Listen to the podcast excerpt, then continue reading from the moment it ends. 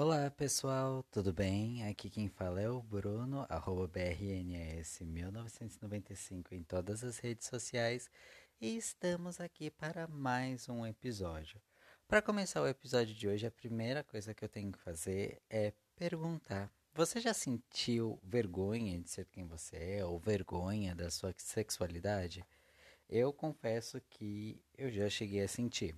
Porque, como eu já falei em episódios anteriores, eu nunca quis decepcionar meus pais, nunca. E a gente sabe que acaba sendo inevitável porque muitas vezes é, não é o que o seu pai espera de você, que os seus pais esperam de você.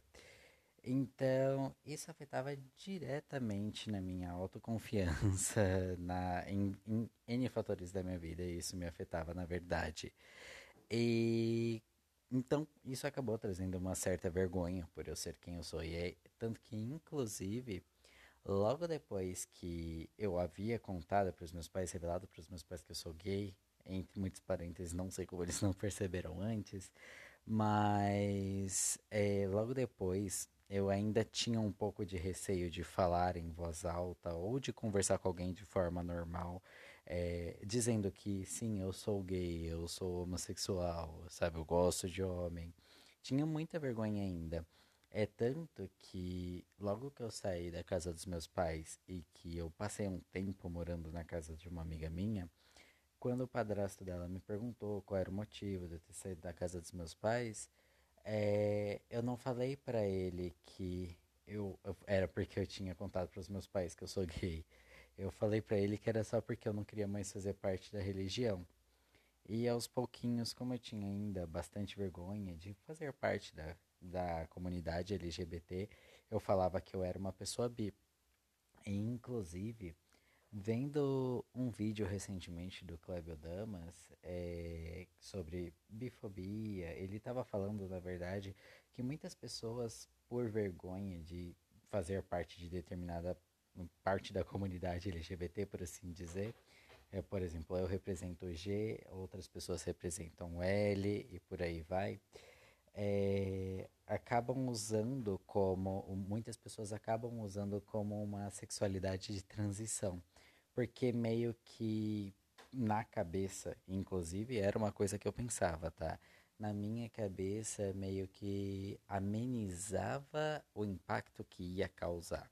Para os meus pais, quando eu contei, eu contei realmente que eu sou gay, mas eu tinha um pouco de vergonha ainda de falar em voz alta, de falar sobre minha sexualidade. E eu usava como uma forma de amenizar para não ocorrer de novo tudo que ocorreu, todo o transtorno que eu passei, é, enfim. E percebendo, parando para pensar agora e vendo os vídeos do Clébio, que se identifica como bi, é, eu percebi que realmente isso pode, como eu posso dizer, pode dificultar a vida das pessoas que realmente são bi, porque para a sociedade o bi é tido como uma pessoa que não que não se decidiu ainda, que está em cima do muro sobre entre gostar de homem, gostar de mulher, e que, por exemplo, se é um, um homem bi, ele é um gay enrustido, ou se é uma mulher bi, é uma lésbica enrustida. Isso são visões da sociedade, tá? Não, não é isso de forma nenhuma. Uma, e uma pessoa não tem que gostar é, necessariamente 50%, 50%, senão a carteirinha de bi vai vencer. Nada disso, sabe? E realmente, vendo o Clébio falar sobre isso, eu pude perceber que é, isso dificulta muito a vida de quem é realmente bi porque é, formaliza mais ainda o estereótipo de que tem de que bi é uma pessoa indecisa, que todo mundo quer bi, uma hora ou outra acaba se decidindo se é hétero ou se é gay, se, se é hétero ou se é lésbica, entendeu? Então, eu parando, olhando isso, eu vi que eu usava de forma para amenizar, mas que eu contribuí um pouco na época, né? Hoje eu já entendo de uma forma diferente, mas na época eu contribuí um pouco para reforçar esse estereótipo.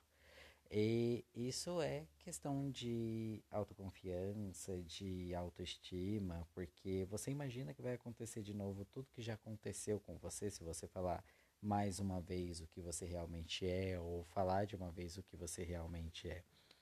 E essa autoconfiança ela acaba querendo ou não ficando extremamente abalada no processo de autoaceitação, né?